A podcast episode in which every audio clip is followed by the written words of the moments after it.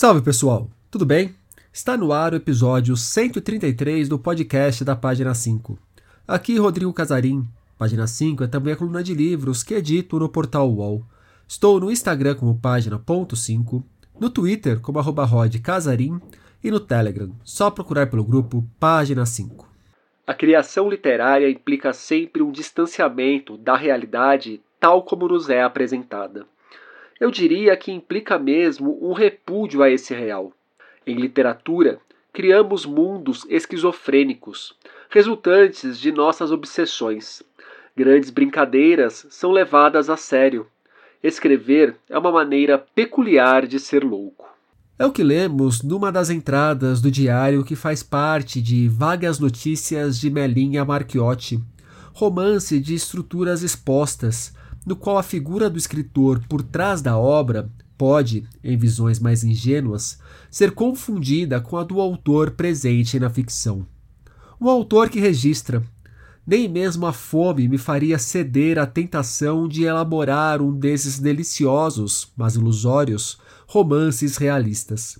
Os toques de autoficção, a história que se faz enquanto a busca por uma história se constitui, a pluralidade de gêneros literários, as rupturas num texto central para entender a diversidade sexual dentro da literatura brasileira.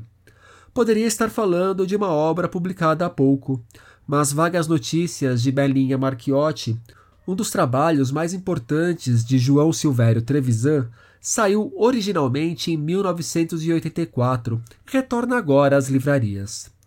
É o livro que está no centro do papo que bati com o Trevisan, nome fundamental na histórica luta pelos direitos da comunidade LGBTQIA+, no país. São de João também títulos como Ana em Veneza, que está para ganhar uma nova edição, Devassos no Paraíso, ensaios sobre como o sexo ajuda a contar a história do Brasil, e Pai Pai, pungente relato autobiográfico que não canso de indicar aos leitores. A presença do sexo na literatura, o gosto pela pornografia em detrimento do erotismo, a recepção ou a falta de recepção da obra, e o que vagas notícias de Melinha Marchiotti segue representando quase 40 anos depois do seu lançamento são assuntos do papo que vocês ouvem agora. João Silvério Trevisan, muito obrigado pela presença aqui no podcast da página 5. João, eu te convidei para esse papo. Poderia ter muitas desculpas para te chamar para conversar, olhando para sua produção, que é bastante vasta, tanto na ficção quanto no ensaio, mas porque me chegou aqui em mãos um, uma nova edição de Vagas Notícias de Belinha Marchiotti. Li agora o Vagas Notícias, já conhecia a importância do livro, a fama do livro, e me pareceu que ele segue em boa medida tão ousado agora quanto que ele era ali em 1984, não? E eu não falo nem só pelo que a gente encontra ali em termos de cena, mas pela própria estrutura do livro. Fico feliz que você é, ache isso, porque é, eu estava estranhando que eu próprio, quando fui fazer a revisão, na verdade, não houve nenhuma modificação é, severa no livro, apenas adaptações ortográficas e tal, mas eu tive de qualquer modo que fazer a revisão porque havia erros gráficos e, e, e ortográficos, não é? É, é? E eu fiquei, cara, muito impressionado. Falei, putz, se esse livro é, perturba ainda hoje, eu fiz o raciocínio um pouco oposto. Imagine na época, não é? O que, o que significa que, de fato, ele ainda está um livro muito instigante. Isso me deixou muito impactado e, óbvio, muito, muito feliz e, ao mesmo tempo, eu te confesso, um pouco assustado, porque eu pensei, eu lutei tanto para que saísse essa segunda edição, que me foi presenteada pela, pela Lívia Viana, da Record, que me convidou é, de uma maneira muito generosa. É, é, se eu demorei tanto para lançar esse livro com tanta esperança, será que alguém vai ler este livro quase 40 anos depois? Porque ele continua muito provocador, ele continua muito é, incômodo. Não acredito que ele seja incômodo para a leitura. Ele, eu acho que, apesar de toda a estrutura dele fragmentada, não é? ele é um livro que você lê é, com muita com muito sabor. Ele é um livro muito é, brincalhão, provocador, irônico é, e é emocionante.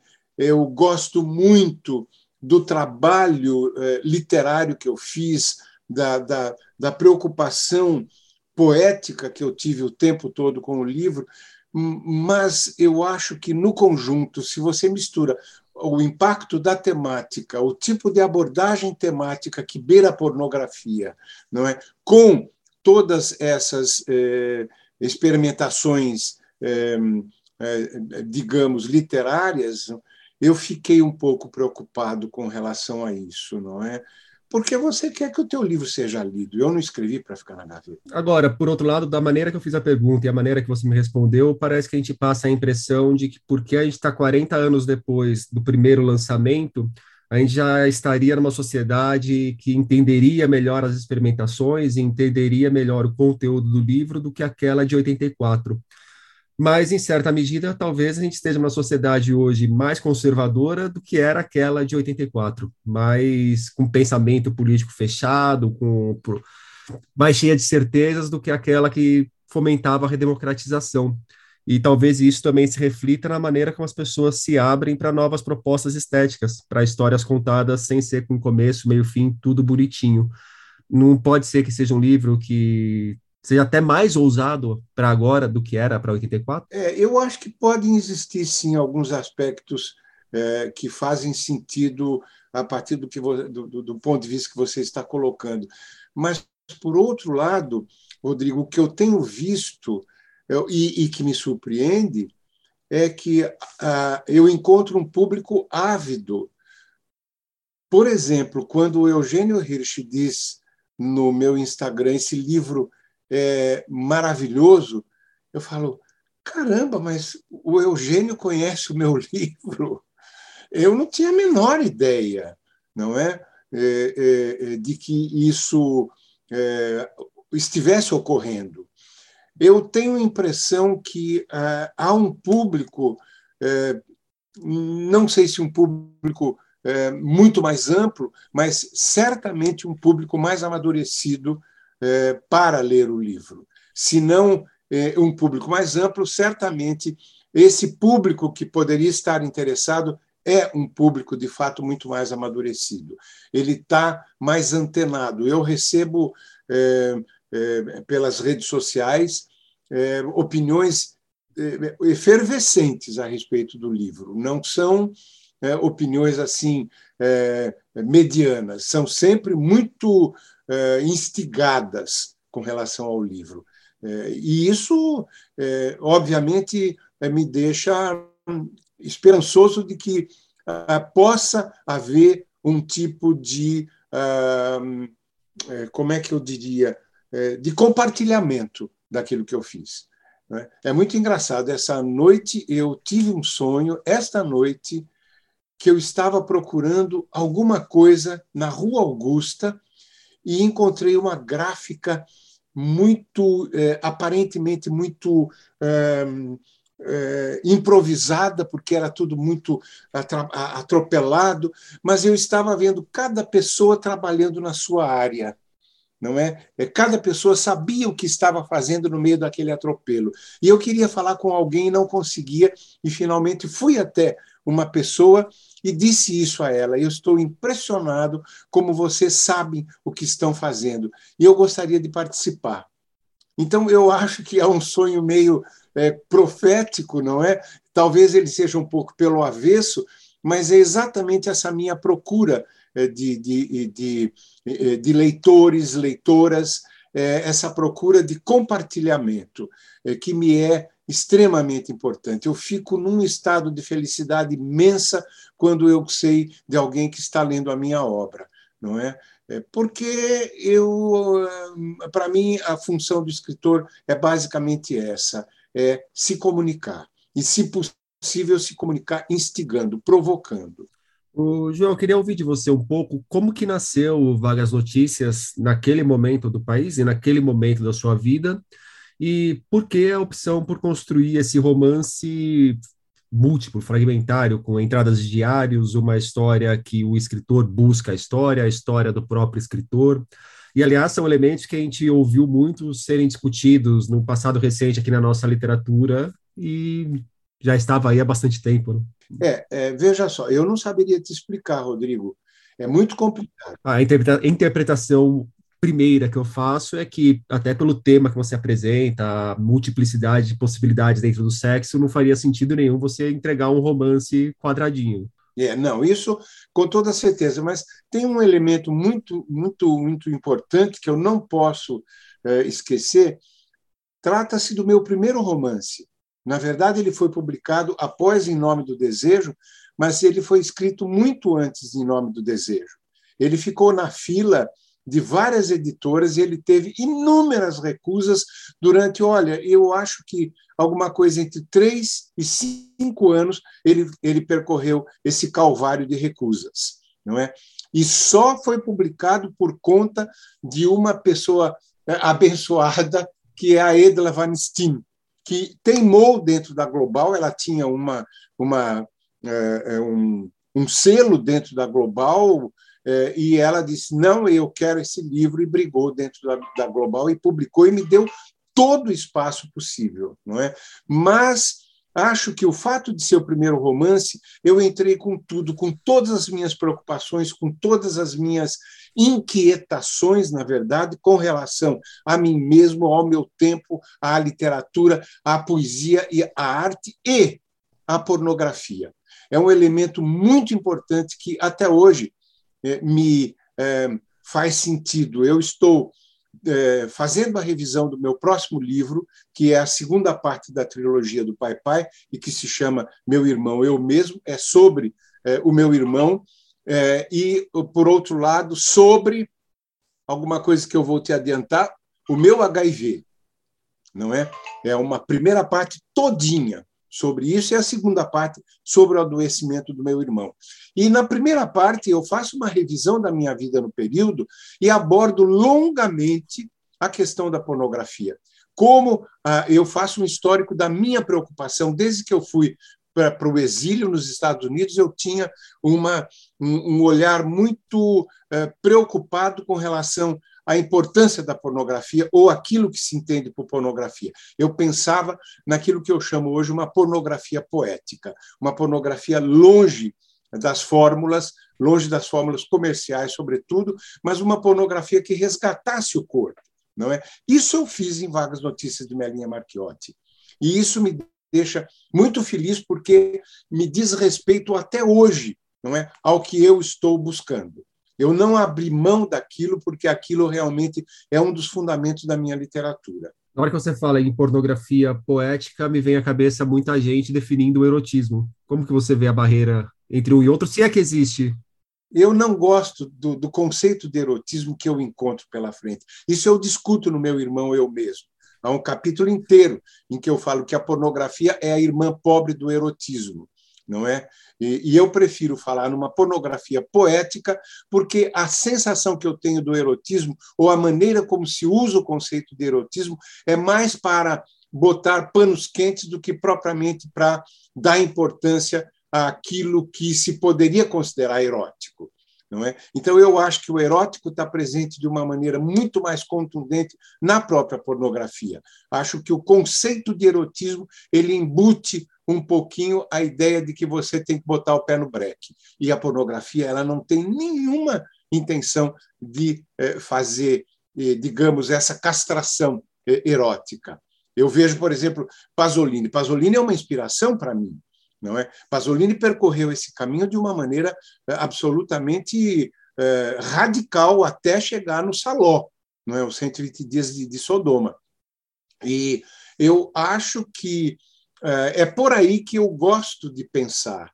Não é? Eu agora estou vendo um autor francês que está sendo redescoberto, um autor, um cineasta gay chamado Philippe Leroy, Philippe Valois. O Leroy é um ator. Philippe Valois, e é uma coisa espantosa, como ele já fazia em 1973, não é? Ele já fazia um filme com uma temática é, homoerótica e homoafetiva é, muito atrevida e muito radical.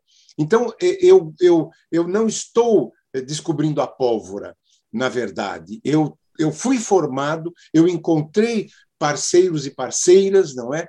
E eu acho que em vagas notícias de Melinha Marchiotti eu tento juntar tudo isso. Por exemplo, eu tenho lá releituras de Jean Genet, eu tenho releituras de Marguerite Orsenar, eu tenho um bocado de, de, de, de, outras releituras de, de, personagens que abordaram a temática homoerótica na literatura. Inclusive, o, o, grande autor cubano, o autor de Paradiso, ele está presente num capítulo inteiro de, de, de, de vagas notícias de Melinha Marchiotti, que não por acaso se passa dentro de uma sauna gay, não é? Então eu acho que eu incluí inclusive é, esses meus grandes amores, não é, é, é literários dentro da minha própria literatura, já prevendo inclusive uma coisa que eu iria fazer muito adiante, tanto em Livro do Avesso quanto em Ana em Veneza, essas minhas releituras e essas minhas apropriações de outros autores e autoras, não é? No Vagas Notícias de Melinha Marchiotti, realmente, vários grandes autores e cineastas aparecem como personagem, participam do livro, dão seus pitacos aqui na obra. É uma coisa que acontece também no, no Pai Pai, só para pegar um outro exemplo. Mas existe também uma gama de personagens que você traz para os seus livros, que são ali os garotos das ruas de São Paulo, a própria Melinha Mercotti, como ela vai sendo construída, como essa vedete, meretriz, com um toque de loucura. E duas coisas da nossa conversa que já me chamaram a atenção. É, você considerar a pornografia uma espécie de irmã mais pobre do erotismo, e lá no começo, na hora que você compartilhou o seu sonho, que é, se passou na Rua Augusta, num lugar bagunçado, mas com pessoas nas suas funções que sabiam muito bem o que estavam fazendo. Você tem esse olhar muito afiado para encontrar nos dissidentes talentos absurdos, não? Ah, você diz na, na, na, em Vagas Notícias de Melinha Marchiori. É, que é assim, no Vagas Notícias aparecem os garotos das ruas de São Paulo que são tratados com muito carinho, com um olhar de ó, ali há uma sabedoria que não se encontra em outros lugares. E isso que me parece que na sua obra você consegue olhar para pessoas que são tratadas como basculho pela sociedade e enxergar nelas um valor que pouca gente enxergaria.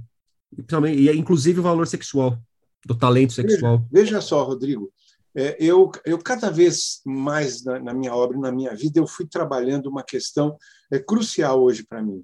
Eu acho que a, a, a, psique humana, ou se você quiser usar um outro termo, o, o espírito humano, a alma humana, elas têm um espaço muito apropriado em que se cruzam três elementos: a poesia, o sagrado e a sexualidade.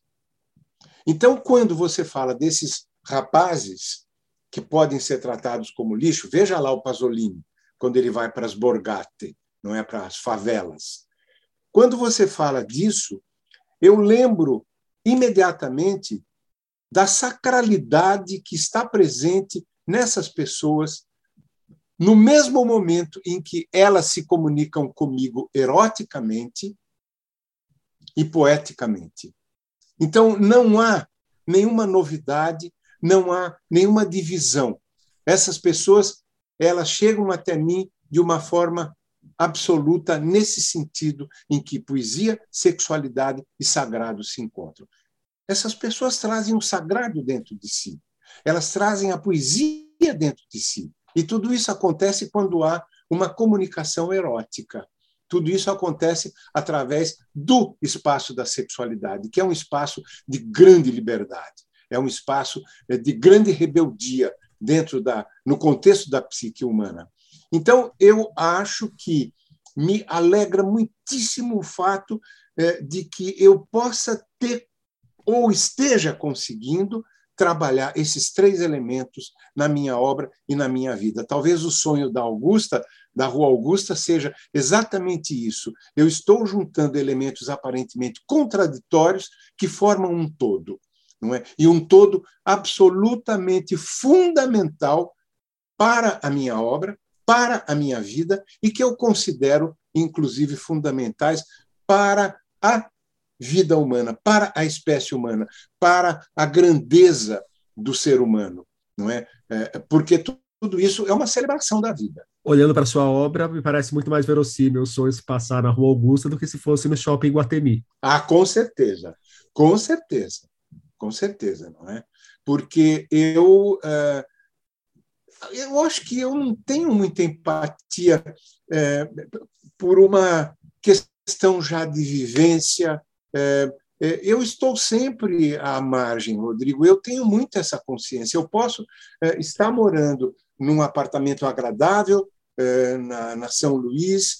Eh, não é, nunca tive uma vida eh, absolutamente tranquila. Até hoje minha vida é bastante intranquila do ponto de vista de sobrevivência, mas esse elemento que me perturba não é porque sobreviver não é, é fácil, é, é, é uma questão de você brigar todos os dias, parece que você tem que recomeçar todos os dias, mas ao mesmo tempo ela me dá uma consciência muito clara de que estar à margem é minha maneira de ser, não é? E eu cultivo muito isso. Eu faço questão de uh, uh, encarar com muita consciência crítica essa elite e esse mainstream.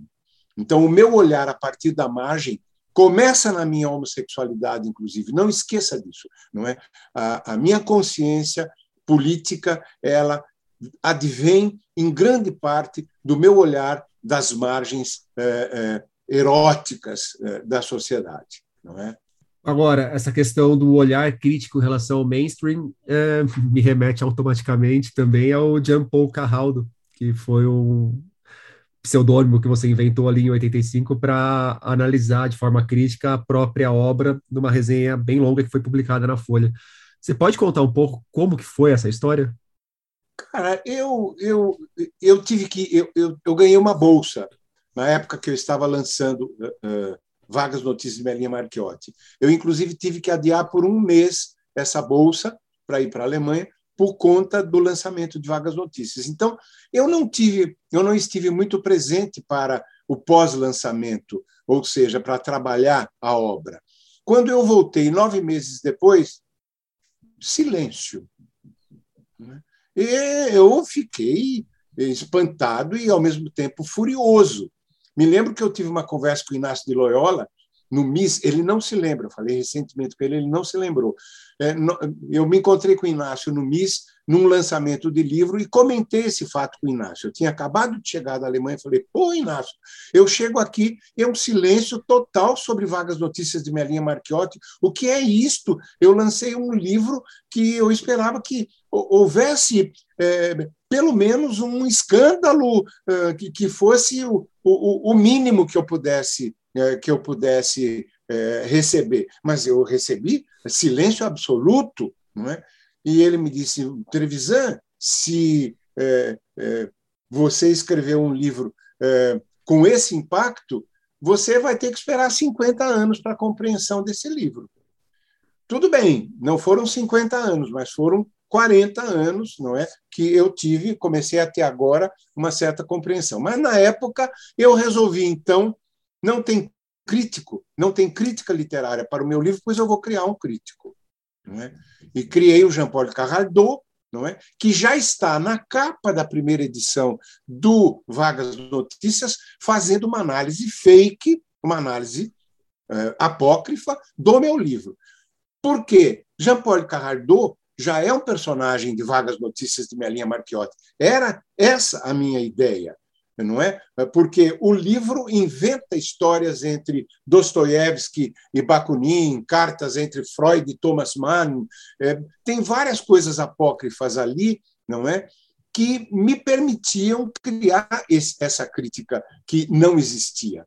E aí eu cheguei para a, a, a é, editora do Folhetim, não é? Um caderno da Folha de São Paulo na época, que era minha conhecida, e propus a ela: você quer lançar esse, essa crítica apócrifa, essa é, provocação que eu estou fazendo à crítica literária no Brasil, e ela ficou tão entusiasmada que ela resolveu fazer um número inteirinho com críticos apócrifos criados por vários personagens. Me lembro que o Caio Fernando estava lá, o Inácio de Loyola, Márcio Souza, estavam todos criando seus críticos. Mas o meu crítico, Jean-Paul Carraldo, a minha crítica era a única crítica realmente severa, séria a respeito. Os outros eram todas gozação clara, não é? E a minha era uma tentativa de dizer, olha, o meu livro é isto, isto, isto, isto, isto. Não é? Então, Jean-Paul Carrardot, para mim, é importante no sentido de apontar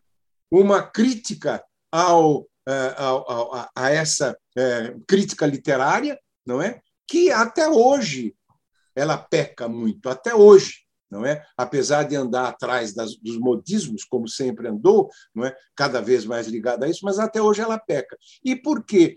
É, eu acho que é, na, na, na época eu peitei um pouco essa situação. E, e isso tudo me levou a publicar como parte do próprio é, romance. Na verdade, não é, é parte do romance, mas, digamos, ela está ligada umbilicalmente ao romance, e daí a Lívia Viana decidiu que publicaríamos eh, vaga, eh, notícias de vaga, notícias críticas de vagas notícias, uhum. tal como está na segunda edição. Em certo momento do livro, o narrador se questiona sobre o que leva obras menores a obter um reconhecimento gigantesco, enquanto outras ficam injustamente esquecidas é, de certa forma, ali no próprio texto do Vagas Notícias já tinha um pouco da semente desse movimento, não? Sim, porque eu conheço e conhecia já na época é, esses detalhes de, é, é digamos, injustiças ou esquecimentos, o que nós chamamos hoje de apagamentos, não é? O conceito de apagamento, obviamente, tem um elemento é, um pouquinho diferente, que o apagamento é sempre tem alguma coisa de proposital, não é? Tem alguma coisa você silencia propositalmente. Essa porcaria não me interessa. Você não se deixa instigar por aquilo que é, te provoca. Então você cria uma muralha é, diante dessa obra. Então eu acho que eu já tinha muitas informações. Me lembro, por exemplo, é, da, é, da minha consciência do tratamento que se dava em certos setores críticos ao próprio Jorge Luiz Borges, porque era de direita, não é? Eu tinha um namorado, eu conto isso, eu acho que no Pai Pai, um pai, namorado pai no, é. no, no, México, professor universitário, que quando soube que eu estava lendo Jorge Luiz Borges, me disse, ou Borges ou eu. Eu disse, eu fico com o Borges. E acabamos o namoro, porque para ele era sério e para mim também, era uma escolha. Não é? E o mais interessante é que a leitura do Borges me foi indicada por, pela esposa de um ex-reitor argentino que tinha fugido da Argentina por perseguição da Triple A, que era uma milícia militarizada de direita que estava matando é, é, expoentes da esquerda argentina naquele período de, de, dos anos 70. E eu me encontrei com esse casal em casa do Francisco Julião, em Cuernavaca. E ela me falou que estava lendo Jorge Luiz Borges e eu disse: Eu não leio reacionário, é, todo não é metido, esquerdão, mitidão, não é esquerdão de botiquim. E ela me disse: olha, é, na verdade eu também pensava assim, mas experimente ler Jorge Luiz Borges que você vai levar um susto. E foi exatamente o que aconteceu. Eu agradeço muitíssimo a ela. Nunca mais nos encontramos, mas ela é inesquecível, tanto que eu fiz um conto inédito sobre essa cena sabe, só nada a ver com, com o livro, nem o que era o sério do nosso papo, mas me lembrou que esse final de semana eu estava lendo um livrinho, acabou de sair aqui, deixa eu ver se ele está por perto, está por perto. Esse Gabriel Garcia Marques, Mário Vargas Llosa, Duas Solidões, que é de um papo entre o Llosa e o Gabo, em 67. E o Gabo ele fala que o Jorge Luiz Borges é o escritor que ele mais gosta e odeia ao mesmo tempo, e ele faz uma defesa do Borges como um reacionário enquanto pessoa, mas que não é o autor de uma obra reacionária. Então, me lembrou muito esse, esse momento do livro aqui, o que você acabou de falar. E Nelson Rodrigues, cara, você quer alguém mais provocador e, e, e, e instigante e subversivo? Tanto que em é, é, Devassos no Paraíso, eu cito a obra do, do, Nelson Rodrigues como um dos elementos mais contundentes diante da questão homoerótica no teatro brasileiro. Não é? Ele é absolutamente. Você pega toda nudez será castigada. É uma subversão é, do, do começo ao fim. Não é? Então, é, isso tudo, até hoje, me é da maior importância, talvez tenha a ver um pouco com as minhas raízes anarquistas, já desde o seminário, não é? Que eu estudei num seminário muito avançado, eu não gosto de fazer essa divisão de manuais. Eu não me interesso por manual, não é? Catecismo que tem que me dizer, eh, você tem que fazer isso. Por favor, não me venha com essa história. Não é porque eu vivi dentro da Igreja Católica e eu consigo cheirar de longe um dogma. Eu não estou afim de dogma. Dogma não tem nada a ver com a minha liberdade, é o oposto da liberdade, em particular do meu conceito de liberdade. Então, eh, todas essas questões são cruciais, não apenas para a minha literatura, mas para a minha vida. Jorge Luiz Borges é uma das minhas paixões, não é? assim como José Lezama Lima, não é? que foi perseguido, é, é, terrivelmente perseguido pelo castrismo. Então, eu não tenho é, é, é nenhum receio em é, polemizar com relação aos, ao que existe dentro dos manuais. Não é? Os manuais são é, uma maldição para quem rejeita a sua liberdade, para quem não quer pensar. Eu prefiro a consciência política crescendo fora dos manuais. João, você falou do Devassos do Paraíso, que eu acho um baita livro sobre a formação do país pela ótica sexual, um caminho muito original para se entender o Brasil. E olho para sua ficção também, é evidente que a, a forma que o sexo e a repressão sexual são apresentadas nas suas obras mostram muito da constituição da nossa sociedade. Em que momento da carreira, se é que houve um momento racional, você decidiu que se apoiaria no sexo para construir tanto a ficção quanto o trabalho ensaístico e por meio dele ia interpretar o que acontece ao nosso redor? Não houve nenhum momento, Rodrigo, porque não houve nenhum momento em que eu decidi, porque para mim, na minha cabeça, essas coisas todas estão juntas. Eu te mencionei o espaço que eu considero na psique humana é, ocupado, o mesmo espaço ocupado por poesia, sacralidade e sexualidade. Não é? é? Eu acho que essas coisas sempre estiveram comigo fermentando e estão fermentando cada vez mais. Não é? Então, eu não, eu, é, é muito natural para mim é, escrever, por exemplo, um livro como Em Nome do Desejo, ou escrever contos em que a temática homossexual é, é, é usada como uma lente para olhar o mundo. Me lembro o choque que eu tive quando um crítico é, é, é acusou meu, meus, meus contos, o, no Troços e Destroços, é, de que no João Silvério Trevisan o grande problema é saber onde começa o escritor, onde acaba o militante e onde começa o escritor. Eu não consegui entender como assim o militante e o escritor. Eles estão todos juntos e, ao mesmo tempo, cada um cumpre o seu papel. Não, eu não tenho essa, é, essa questão, que, inclusive, já implica um preconceito no sentido de que alguém que é de esquerda não é não se faz esse tipo de divisão entre militância e, e, e, e literatura. É, é, nesses casos, é importante que ah, o olhar de esquerda invada a literatura. Ora, por que não o meu olhar homossexual, homoerótico, não pode invadir a minha literatura, não pode filtrar a minha literatura? Não é? Agora, eu, o, o que se entende por militância, neste caso, é um, é um conceito preconceituoso, não é? Na verdade, é um pré-conceito, é, porque supõe que eu esteja fazendo proselitismo. Eu era acusado de proselitista, frequentemente acusado e censurado como proselitista, não é, da homossexualidade. Por quê? Porque eu não botava panos quentes, eu não fazia erotismo. Eu tinha um olhar pornográfico sobre aquilo que eu considerava legítimo para mim e para a minha sexualidade. Então, uh, Rodrigo, não há um momento em que isso foi decidido. Para mim, até hoje, é crucial. E é crucial um olhar a partir da sexualidade, inclusive sobre a política.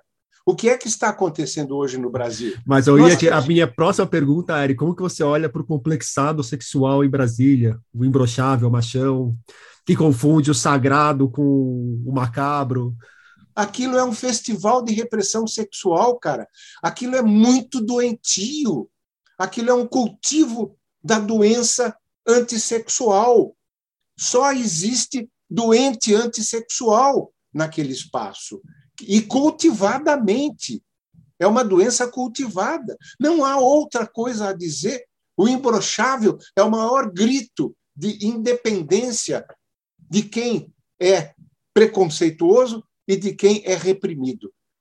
Quando o Bolsonaro puxa aquele coro, ele puxa um coro que, na verdade, usa a palavra errada. Ele, ele está dizendo: viva a repressão sexual, viva a repressão sexual. Viva a repressão sexual.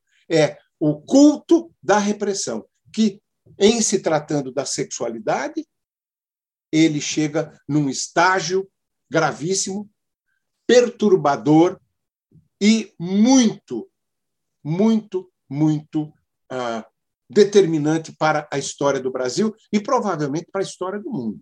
Não é? Eu acho que esse é o grande problema da esquerda, eh, da, da, extrema esquerda, da esquerda eh, radical, não é? é carrear a sua repressão sexual para a política. Não é? E se você vai ler os Seis Balas no Buraco Só, a segunda edição, que tem um capítulo inteiro sobre o bolsonarismo, você vai entender o que eu estou querendo dizer. Em todos os momentos do bolsonarismo existe a repressão sexual. Já começa pelo ressentimento, não é? E ali eu falando, por exemplo, do, da, da inflação fálica, quando eu trabalho o conceito junguiano e abordo e faço análises a partir do conceito junguiano de, de inflação fálica, ali você tem uma eh, ideia, eu pelo menos tentei passar a ideia de que tudo está girando em torno da repressão sexual.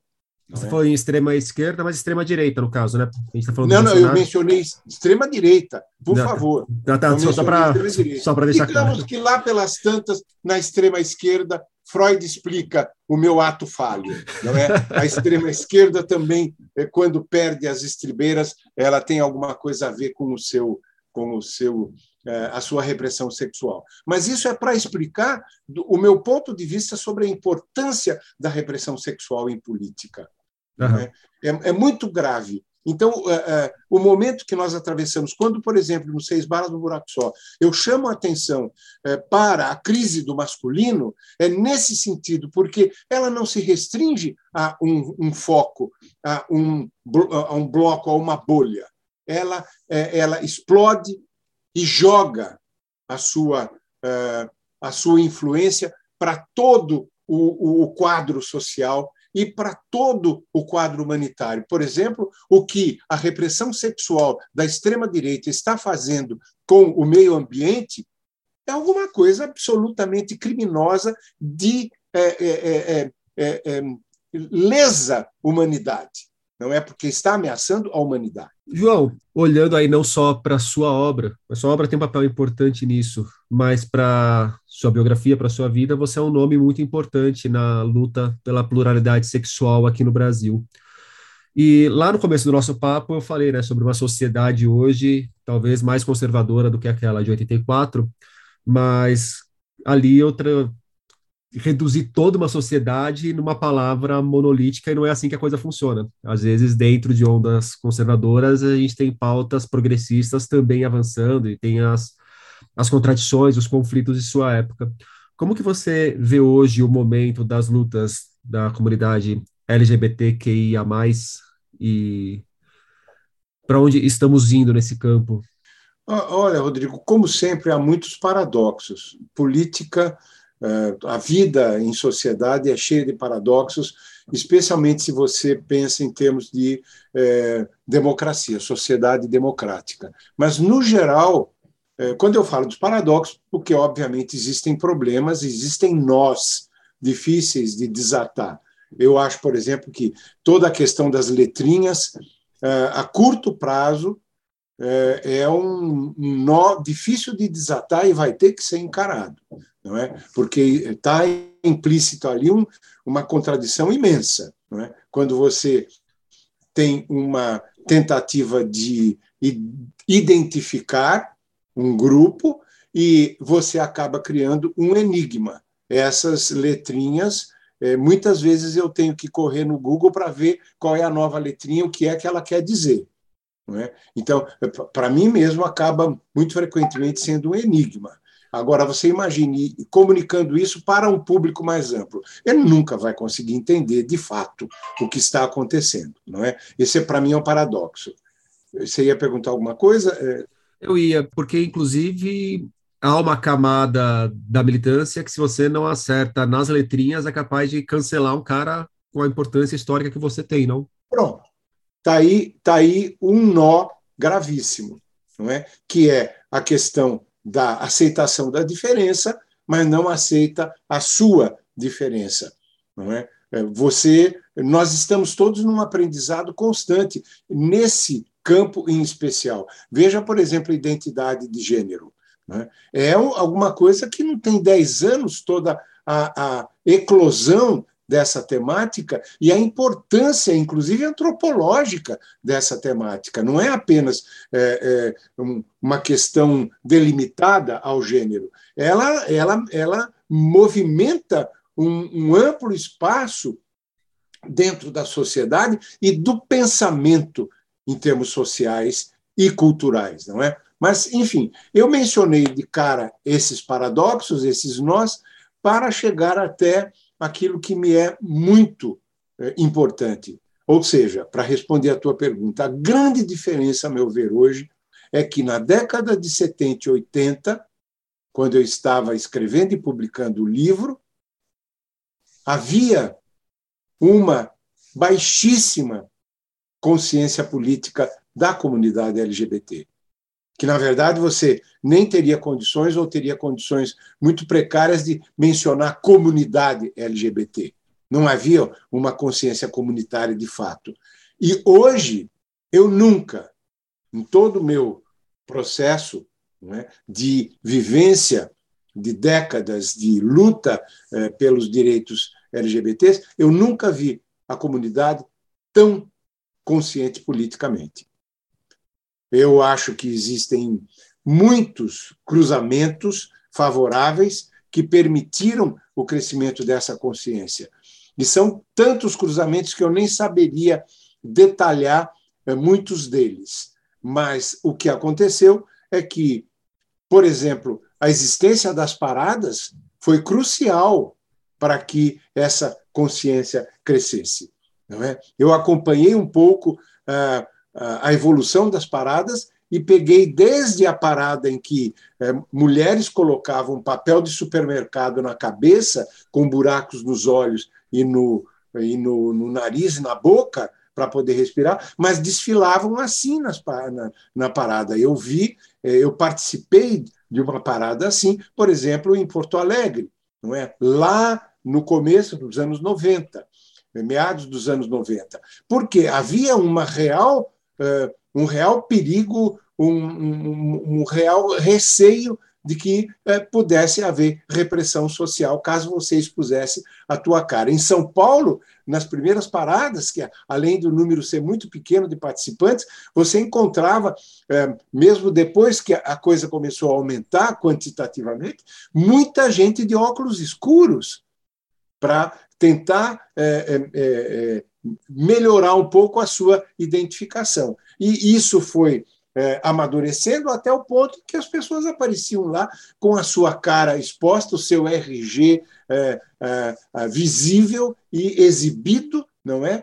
Para que todos pudessem saber que havia uma população no Brasil que estava exigindo a sua visibilidade e um tratamento mais adequado e mais ah, é, é, democrático dentro de uma sociedade que se queria uma democracia, não é? Então, é, é, essa, essa uma ida, por exemplo, às paradas é, uma, é um mergulho na consciência política do Brasil que nós não tínhamos no século XX. Não é? É, é, é uma nova população que emerge democraticamente no contexto de uma sociedade democrática e que faz exigências é, absolutamente é, é, é legítimas e viáveis dentro dessa sociedade e que está disposta a brigar por isso. Então, é, para mim, há uma essa diferença é crucial. Eu, quando vou às paradas atualmente, eu fico muito emocionado porque eu me coloco nesse contexto histórico, é, retroativamente, inclusive. E eu acho tão bonito quanto importante isso que você acaba de falar, porque traz a dimensão de que, por mais que a gente não atinja o ideal que a gente sempre busca atingir com as nossas lutas, tá aí um caso de que em décadas a gente teve uma evolução, acho que dá para usar essa palavra, evolução da sociedade em relação à, à causa LGBT, que você vê na prática como melhorou para esse público. Exato, não? exato. É, a, gente, a gente tem hoje vereadora trans, a gente tem hoje gente no Senado que se assume homossexual, isso é consequência dessas lutas. Senão essas pessoas não poderiam se assumir e não ocupariam esses espaços. Exato. E olha, Rodrigo, você tem hoje uma criatividade, uma poética trans, por exemplo. É, eu eu, tava, eu estava vendo é, um pouco do, do, do, do Rock in Rio, é, é, o, que, o que havia de presença LGBT e trans ali, é, quando Lineker, por exemplo, está cantando, quando Ludmilla está cantando e grita aqui é a festa da favela, pô, cara, aquilo por si só é uma lição de política.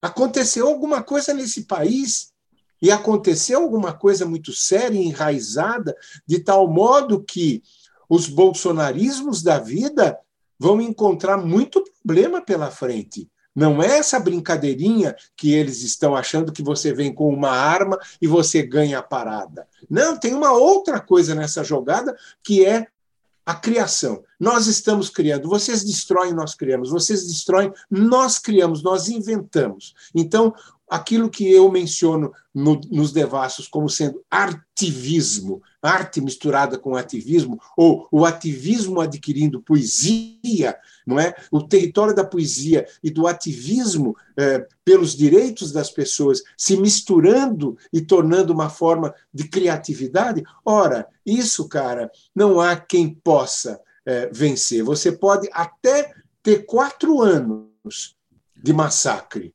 mas não tem condições, porque você é vocacionado para destruir. E quem destrói está vocacionado para se autodestruir. Se você só sabe destruir, você vai destruir o teu entorno e vai destruir a si mesmo. Aliás, você destrói porque você é um niilista, porque você é um suicida não assumido. Você visa a sua própria destruição. Voltando ao Vagas Notícias, um outro trechinho do diário presente na obra. Falei da contradição entre escrever e viver, como se um tomasse o espaço do outro. Me abate enormemente a incapacidade de me realizar na literatura e, ao mesmo tempo, de sobreviver. Você já falou que até hoje não é fácil fechar as contas, mas você está com 78 anos, é, vida existe. E na literatura, João, você se realizou? Muito, muito. É, eu queria muito. que agora um dos raros momentos em que eu queria que o podcast realmente tivesse imagem para as pessoas verem como seu olho brilhou. É, pois é, muito, e muito porque eu estou ainda fazendo literatura com muita, com muito encantamento. É? Eu sou capaz de acordar à noite para vir escrever alguma coisa aqui. Não é? Eu estou trabalhando em dois livros atualmente. O, eh, meu irmão, eu mesmo, que é a segunda parte da trilogia começada com Pai Pai, não é? E, e o Viagem a Veneza, que deve sair o ano que vem, que é o processo de produção de Ana em Veneza. A Alfaguara me propôs é, publicar uma é, nova edição de Ana em Veneza o ano que vem, não é? numa caixa junto com o livro Viagem a Veneza, que é a, a minha viagem interior, inclusive, não é apenas essa viagem que de fato foi feita, não é? Né, muitas viagens para, para o, o, o para a escritura do livro, mas a viagem interior que foi espantosa para mim. Então, eu estou escrevendo esses dois livros, para você ter ideia. Eu tenho um novo livro de contos pronto. Eu tenho os meus poemas todos que eu estou é, reunindo, não é? que são muitos. De modo que, cara, eu fiz uma escolha no passado. Eu vou ser pobre, mas vou ser escritor. Eu vou ser pobre para poder ser escritor.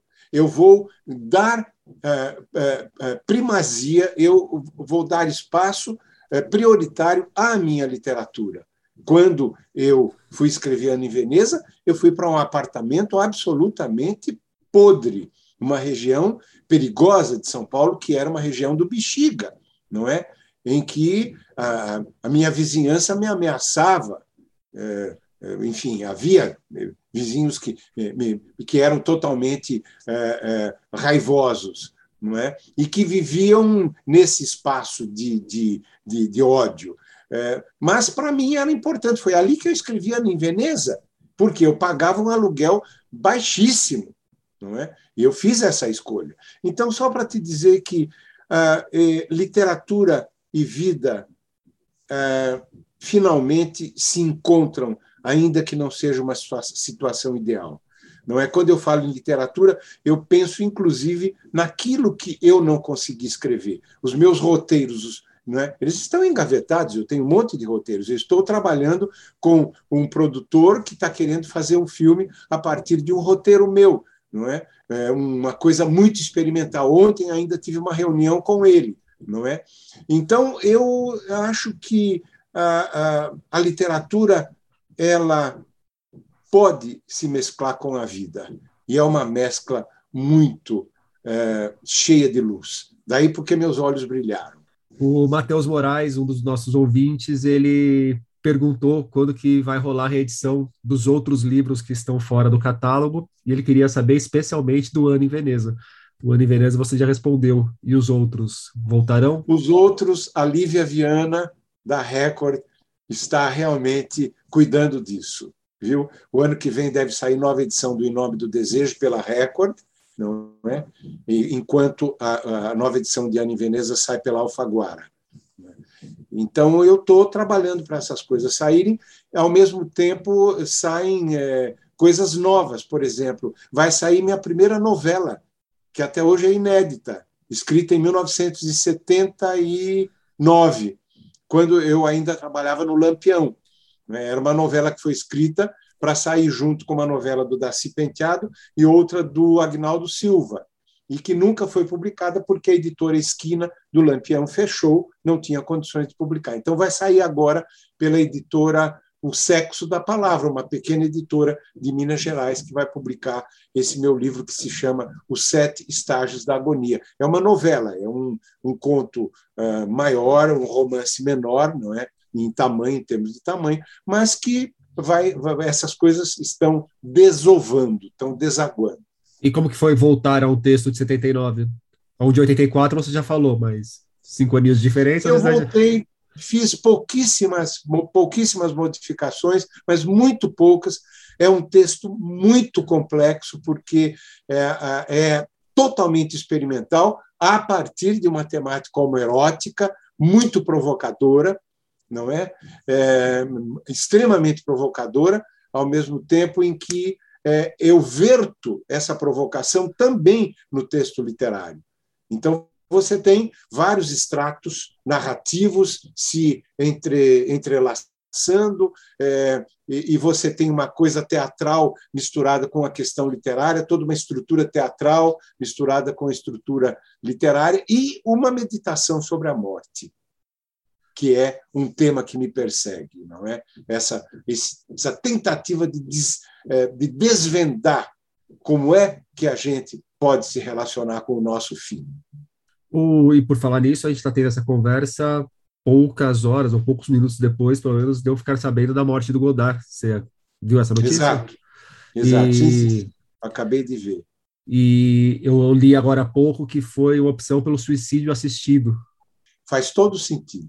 E é, é muito simbólico, né? A gente ter um Godard tendo a opção de dar cabo na vida por um suicídio assistido, e é um debate que deveria estar muito mais presente na sociedade que está no século XXI, do que se o presidente é imbrochável ou não, ou qual o papel da Bíblia dentro da política, né? Exatamente, exatamente. É, é, é lamentável que isso. Bem, isso nós temos coisas muito mais tranquilas é, que não conseguem ser debatidas de uma maneira adulta no Brasil, por exemplo, a questão do aborto, não é? A questão do, do feminicídio. Até hoje você você tem é, todos os dias você abre o jornal, você tem feminicídio. Cara, o que é isto? Que país é este? O que é que aconteceu? O que acontece com essa história brasileira em que a escravatura até hoje continua, cara? Todo o processo de escravização continua estruturalmente. É, é, é muito, é muito perturbador isso. Não é? Então, eu, eu acho que é perturbador, inclusive, no sentido de que, olha, não dá para ficar sentado. A luta continua, porque ah, as, a briga é pesada. A briga é pesada. E é uma briga que tem que ser, que tem que acontecer num contexto que permita esse embate de uma maneira justa e uma maneira pacífica. Mas há uma luta em processo, que é a luta por uma sociedade democrática. Ela abrange tudo isso. O João, voltando numa entrevista que eu fiz contigo em 2018, na época do lançamento do Pai Pai, e que saiu no jornal Rascunho, ali você me falou o seguinte: o único balanço que posso fazer da minha obra é que eu sou muito injustiçado na literatura brasileira. É, se mantém isso? Se mantém nesse tom? Yes, se mantém. Eu, eu estou muito feliz com a minha literatura, mas eu não estou feliz com o reconhecimento que eu mereço. Eu não tenho nenhum receio em dizer isso, Rodrigo. Eu, durante muito tempo, eu até achei que eu devia botar o pé no breque, apesar de brigar. Eu sempre fui brigão para mostrar que a minha literatura tinha um compromisso muito grande comigo, com a minha vida, com a minha existência e com o meu papel enquanto cidadão brasileiro. Não é? Nunca deram a importância devida, pois agora eu estou exigindo por favor, prestem atenção num cara chamado João Silvério Trevisan, que vocês desprezaram até agora. Eu não vim aqui para ser desprezado, eu vim aqui para ajudar a discutir um país. Essa é a minha função enquanto escritor. E para colocar a minha inteligência e a minha criatividade à disposição do meu tempo. Eu não quero ficar para daqui a 50 anos. Outra do Matheus Moraes. Como você lida com o trânsito entre o ensaio e a ficção? deliciosamente bem, cara. Deliciosamente bem. Eu não sei te dizer como, mas eu tenho uma condição de separar as duas coisas quando é necessário separar e tenho uma condição de mesclar descaradamente quando é necessário mesclar. Então, por exemplo, eu escrevi um livro ensaio, o livro do avesso, que é, tem uma parte que é o avesso do livro. É? Eu escrevi aquilo como uma forma literária legítima que eu estava é, é, abrangendo que eu estava é, é, praticando. E fico muito feliz de ter escrito aquele livro, que é uma grande meditação sobre a literatura, sobre a morte, não é? E sobre, é, enfim, é, o estar em sociedade. É, então, eu acho que a minha, o meu olhar sobre não apenas a, a separação entre a possível separação entre ensaio e ficção, mas eh, também entre ativismo e, e, e, criação e criatividade, eu acho que tudo isso forma uma mescla única, não é? Um, um bolo com ingredientes que podem parecer exóticos quando estão juntos, mas que são extremamente palatáveis, do ponto de vista literário e do ponto de vista existencial. Eu não sei se eu me fiz entender, é? mas eu tenho um grande prazer na possibilidade dessa mistura e um grande prazer quando é preciso separar as duas coisas. É o rigor autoral. Enfim, é o, é, e, é o meu processo autoral, não é? O último trecho do Vagas Notícias de Melinha Marquiotti que eu pesco na nossa conversa. Como emocionar na literatura? Resposta possível, sendo visionário, superando-se. O que, que tem te emocionado na literatura, João? Eu não sabia. Vixe, nada. Não, não, não, não. Coisa não, tá feia. Eu não saberia te dar um único exemplo, porque, primeiro, eu não tenho conseguido acompanhar a literatura é, de uma maneira que ela me pediria.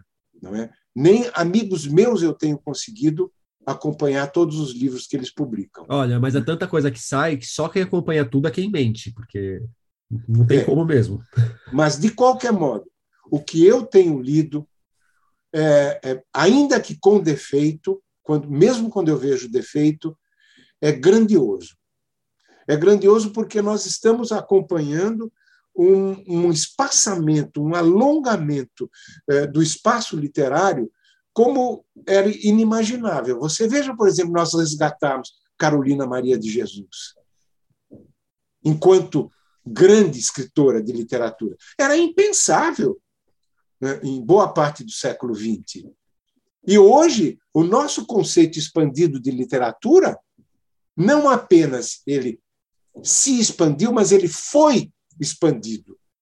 É? Hoje nós temos uma literatura, por exemplo, de periferia. Veja só, eu não estou falando de um ponto de vista demagógico, eu estou falando de um ponto de vista poético um ponto de vista da poesia. É? Por exemplo, eu tenho muito problema com o funk carioca, por conta da sua, eh, do seu ideário machista. Mas eu não posso deixar de confessar que aquilo é fascinante. E ele foi tomado, inclusive, pelas mulheres. Quando você vê uma Ludmilla pulando, feito uma louca de felicidade, no meio de um funk, alguma coisa aconteceu no nosso coração brasileiro, cara. Ou no nosso coração do século XXI. No meio de todas as merdas, não é? Nós temos espaços sendo ocupados. E não são espaços ocupados indevidamente. Por exemplo, a literatura trans hoje é uma realidade eu tenho aqui na minha mesa, bom, eu, eu, eu, tenho medo de mostrar a minha mesa, porque ela já é um retrato do que eu não estou conseguindo ler.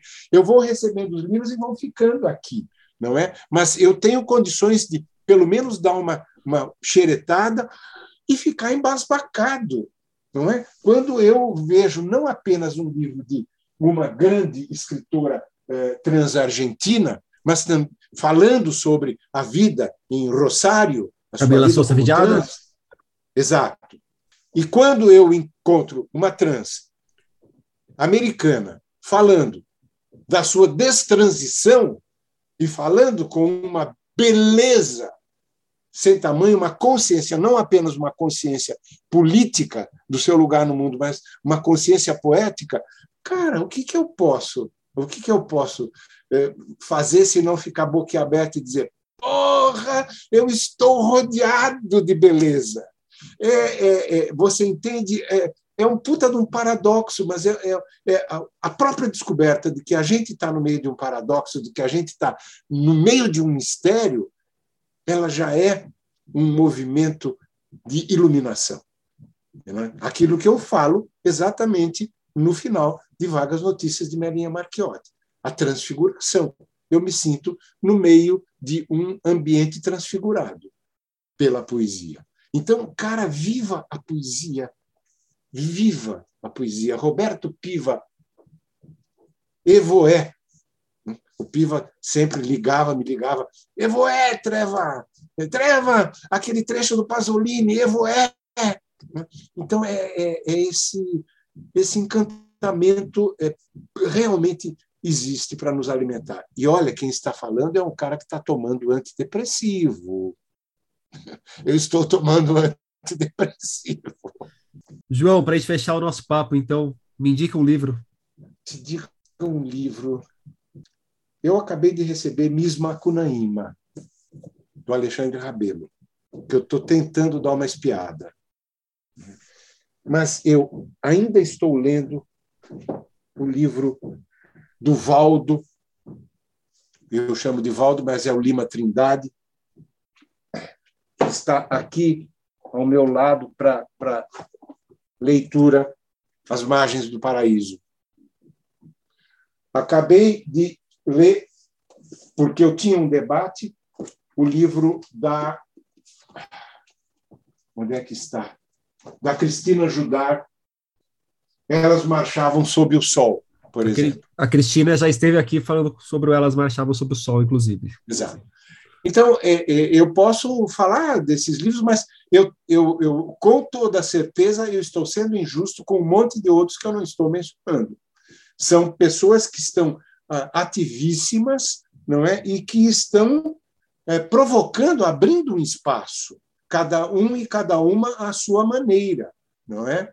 Então, é, eu acho que essa, essa ebulição é?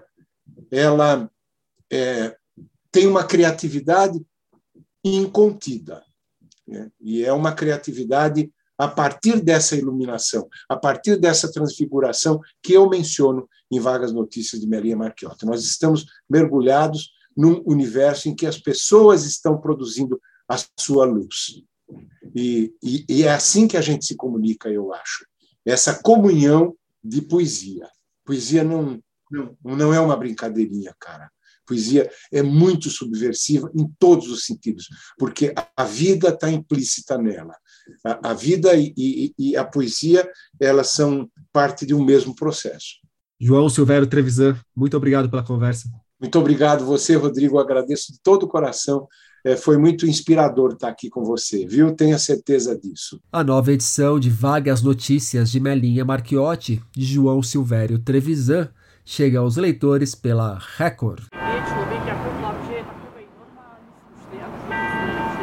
E por hoje é isso aí, pessoal. Indique o podcast para os amigos e inimigos. Um abraço, um beijo, um aperto de mão e até semana que vem.